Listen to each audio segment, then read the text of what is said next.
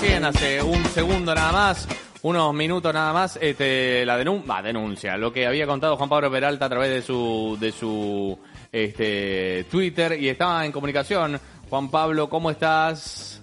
¿Nos escuchás bien? ¿Cómo están muchachos? Bien. Sí, los escucho perfecto. Bueno, me alegro, así estamos. Bueno, eh, contanos un poco qué es lo que sucedió con la eh, periodista Gabriela Cerruti, la portavoz del, del gobierno. Bueno, ahí vos lo dijiste, periodista, eh, que tendría que conocernos cómo es nuestro trabajo. Ella estuvo muchos años aquí también en la sala del primer piso de periodistas.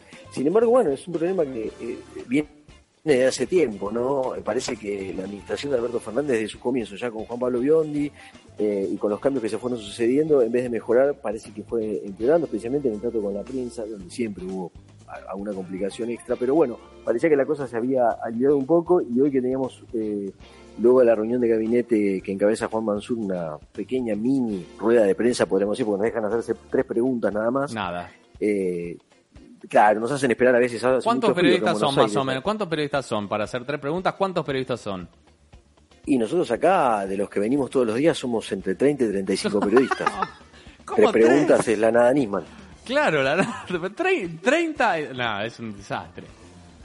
Bueno. Es un desastre. ¿Y entonces qué por pasó? eso, bueno, por- no, bueno, y entonces este, casi siempre nosotros somos los que esperamos hasta 40 minutos, inclusive esta conferencia no se hace en el salón de conferencias que está habilitado para esa actividad, sino aquí abajo, que sería el lugar donde velaron a Néstor Kirchner en, el- en- en la planta baja. en ¿Salón de los pasos en la perdidos? entrada. Eh, no, ese se llama, era el, el Salón de los Héroes Latinoamericanos y ahora quedó como Salón Belgrano. Es la entrada real de Balcarce 50, porque nosotros entramos por Balcarce 24. ¿Y qué, y qué Eh, por qué se hace ahí, no en la sala de prensa, que es para eso? No, de- decisiones de, de- de- de la gente Perfecto. que organiza todo esto, como, como Gabriel Cerruti, que está a cargo de la, de la Secretaría de Prensa y Comunicación de la Presidencia. Bien. Eh, hay un área como que ella ha, ha- ha, digamos, cooptado todas las áreas y, y las maneja. Y bueno, entonces habremos tardado unos minutos, porque tenemos que hacer un sorteo, porque de 30 que estamos aquí y que pregunten tres nada más, bueno, tiene que ser justo y democrático el asunto. Claro. y tardamos, pedimos dos o cinco minutos para bajar, ya que siempre esperamos nosotros, y bueno, ahí subió desencajada los gritos, tratándonos como si fuésemos chicos de la primaria, diciendo que le importaba un carajo, que, ¡Eh! que eso hacer un sorteo, que tendríamos que estar abajo, que, que, que- ella, ¿qué pasaría si llamo a sus jefes y les digo que ustedes están acá este, haciendo esto, haciendo esperar al, al jefe? Bueno, yo le dije, mirá, Gabriela, cuando nosotros te esperamos a vos, nada, no decimos nada y, y aparte se puede decir lo mismo respetuosamente, ¿no? En todo caso. Eh, ¿Y qué te me respondió? nos respondió, ustedes son periodistas y el jefe de gabinete no se lo hace esperar. Bueno, a los gritos acá en escaleras de mármol de Carrara, de acá en la Casa de Gobierno, una cosa así, casi te diría eh, felinesca.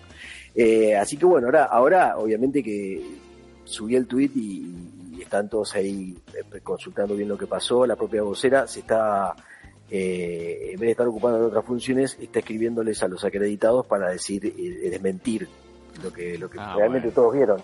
Así que es medio insólito porque nadie le va a desmentir nada. Este, y especialmente a los que retuitean, hay, hay una, un apriete permanente a los que retuitean, acá nos persiguen en el sentido de mirarnos las cuentas, eh, las redes sociales, en el sentido de leer nuestras notas, y siempre cuestionar si hay algo que no les gusta, que no sigue la línea, digamos, eh, política que ellos entienden que es la que, la que tienen que seguir. Así que bueno, la situación es grave porque acá nosotros, esta, esta sala del primer piso, ¿sabes? Está acá desde el año 43. Tiene un prestigio importante. Eh, está nuestro decano, que hace 75 años que es eh, Roberto Disandro, Sí. quien siempre, obviamente, eh, y, y- y lo sabe, recién justo estuve hablando con él, está al tanto de todo esto y, y es algo que venimos cuestionando hace tiempo. Pero la, la cosa se sigue potenciando y ya no solamente es esto, sino que también no podemos movernos dentro de la casa con libertad de acción. Eh, si se habla de un tema en una reunión, tenemos que preguntar sobre ese tema, no nos podemos salir del libreto. La verdad que es insólito, insólito. Esto- Y, y peligroso. Esto cuando, esto digamos, se- se- en el gobierno de Macri también fue así, cambió, no cambió.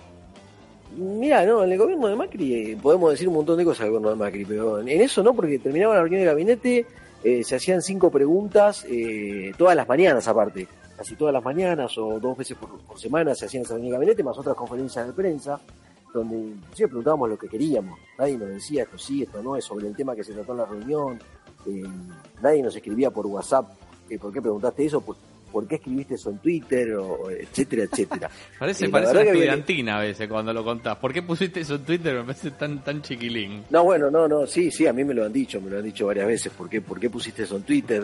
Yo dije, puse información. Eh, eh, a fin y al cabo es el trabajo que, que hago. Y además otra cosa, eh, Marcos, si nosotros permanentemente dejamos pasar es- estas actitudes, mañana obviamente cierran la sala acá y ponen un maxi kiosco. No, Que es claro. lo que sí. obviamente tienen muchas ganas de hacer hace muchos Bueno, años. recordemos No el es- con, con el periodismo nunca se llevó bien. Recuerdo un Capitanich rompiendo el diario Clarín. Este, Sí. digamos, ve- venimos de, viene de esa matriz. Pero Sí, lo que más me llama la atención, eh, que se puede, hasta te puedo entender que Capitanich haga eso, pero Gabriela Cerruti, que es periodista, y diga, ustedes son periodistas, y ella también. Digamos, si hay alguien que se tendría que poner en el lugar de ustedes, es ella. No, no, y aparte eh, eh, la amenaza de ah, qué No, pasa bueno. si yo llamo a sus jefes y les digo que ustedes no bajan a ser el jefe de gabinete como si fuese que, que estuviéramos negándonos a hacer nuestro trabajo. Increíble cuando Eh. nosotros permanentemente presentamos notas, pedimos, hablamos con ella, ahora que está a cargo de todo, para que, se, para que por ejemplo, el presidente de la Nación no nos da una conferencia de prensa a nosotros. Sí, desde la pandemia, las épocas de la pandemia, cuando aparecía con la reta y Axel Kicillof, eh, no nos quiere hablar. Eh, es una cosa eh, insólita que un presidente no nunca una conferencia de prensa a los acreditados de Casa Rosada. No pasa ninguna. En un momento dado, la, la vocera nos cuestionó, bueno, a ver, Putin no habla con nadie. El ejemplo que puso, genial. El ejemplo. Ahora si yo llego a poner, Sí. ahora si yo llego a poner eso en Twitter, imagínense que cuando Sí. llego acá a la puerta me están esperando con un patrullero. Eh, El nivel, el nivel de respuesta. No, El no, no, es increíble. La- Es increíble. Y otras cosas que directamente ya no se pueden contar, eh, digo, de respuestas que nos da. Maravilloso. Eh, inclusive eh, nos dice que ella tiene un chat con preguntas eh, insólitas nuestras. Nosotros le dijimos la otra vez, nosotros tenemos un chat con respuestas insólitas. Claro. suya. Así que, pero, pero lo, que- lo que más molesta, te soy sincero, Marco, Sí. es el, el maltrato, porque todo esto se podría inclusive dialogar o ver cómo se puede organizar de una manera. Eh. En un principio pareciera que, se, que había una intención de hacerlo, tampoco hay que andarlo negando, pero después, claro, todo parece que eh, empieza a transformarse en una interna que tiene este gobierno, eh, es, es- ya no en, la- en las líneas, como te contaba la otra vez cuando hablamos, Mm. ya no es el presidente con la vicepresidenta, sino que en las líneas que vienen por debajo, segundas, terceras líneas, y todo equipo de comunicación. Es un- una interna feroz que de todos modos no justifica lo de hoy ni lo que viene pasando. Porque, a ver, todos los gobiernos tienen internas, pero esto es insólito realmente.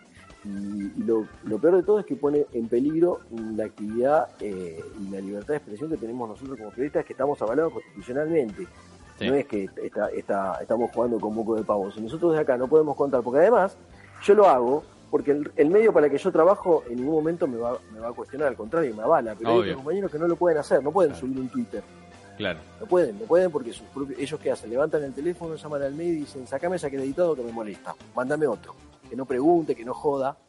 Y bueno, ha pasado, Sí. están las denuncias hechas. Bueno, eh, ho- horrible, horrible. eh, así que nos solidarizamos con, con Juan Pablo. Espero que, que mejore. Se ve que está, está- el clima es, es rípido. Esto se arreglaría si, si tanto, si el ministro eh, o todos los ministros cumpliesen los horarios. Entonces, si te dicen a las 6, a las 6 que esté y Claro, listo. o, y co- ahí o sí. como fue siempre, a- acá, acá el propio Roberto Di Sandro y otros periodistas que están acá hace muchos años te cuentan épocas que uno dice ahora, claro, sería una entelequia.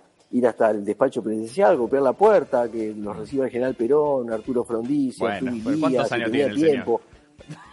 ¿Cuántos Eh, años tiene? tiene, Lisa? 70 y- tiene 75 años de acreditado, sigue Mierda. viniendo a trabajar y tiene 92. Bueno, bueno. Bueno.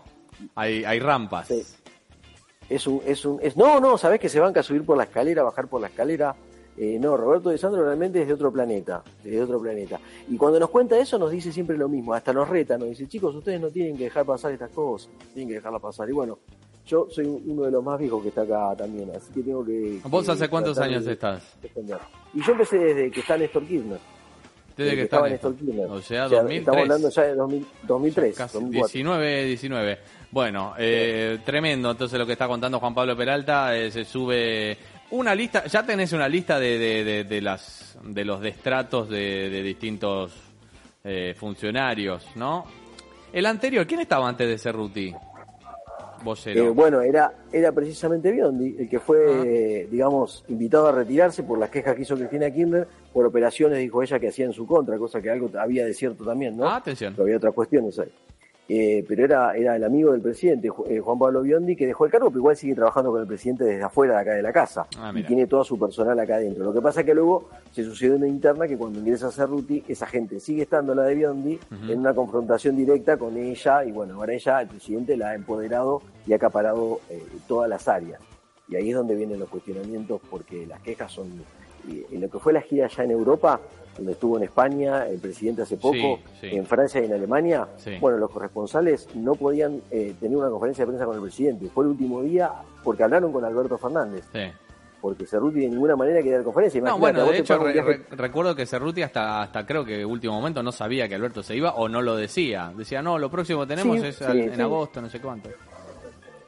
Fue una cosa improvisada, sí, sí. Además, imagínate, a vos tu medio eh, paga el viaje para que vayas allá, eh, estás allá y de repente tenés que levantar lo que dice el presidente por el diario del país en una agencia alemana y vos no tenés posibilidades de que el presidente lo tenés al lado de hablar con él porque te lo impide la portavoz, vocera o, o- o como eh, a esa hora el cargo general que es secretaria de prensa y, y difusión y comunicación de la presidencia de la nación. Algo que, ya te digo, supera todo lo establecido. Así que muchos compañeros la pasaron muy mal. Así Bueno, ¿pudieron hacerle preguntas al final está- después de eso? ¿Pudieron hacerle preguntas o, el- o se fue? Porque la que falta es que el ministro se fue y no, no haya ni conferencia de prensa. No, nos dijeron, nos nos uno de los que trabaja con ella nos dijo que ya estaban a punto de suspender la, la Ah, mini bueno. rueda de Sí. prensa. Sí, sí, sí, a- a- hacía modo de la próxima Ah, vez, sí. no se hace esto. Eh, y bueno, no, se hicieron las tres preguntitas y, y- y, bueno, y Mansur ahí la piloteó como pudo porque tampoco... Mansur- pero acá no importa Les- si, si el sí. funcionario no responde o da vuelta, uno Sí. le pregunta por Boca y él responde por River, es Sí. problema de él. Los expone es él. El tema es que nosotros podamos hacer las preguntas. No, no, más bien, no, más bien que ustedes puedan ejercer el, el derecho a preguntar como periodistas. Bueno, Juan Pablo, Claro. eh, muchísimas gracias por este contacto, por haber contado lo que se estaba viviendo. Mucho frío allí en la República Argentina, ¿verdad? Sí, hay una, una hora polar, te digo que eh, yo como soy hipertérmico, te digo, la estoy pasando bomba, pero los que tienen frío están mal, mal. Muchos Sí, sí, preguntaban por la, por la aparición con vida de Juan Carr. Lo están buscando, no aparece, sí, es cierto esto. Muy bien, Juan Pablo, te mando un abrazo grande, ¿eh? que siga todo Abrazo. bien. Juan Pablo Peralta desde Casa Rosada contando la situación que, que se vivió hoy a la ahora, hace momentos nada más con Gabriela Cerruti, eh, apurándolos y tratando de ir respetuosos y apretándolos allí porque llegaban cinco minutos tarde. Bueno, cosas de la República Argentina. Santos pecadores.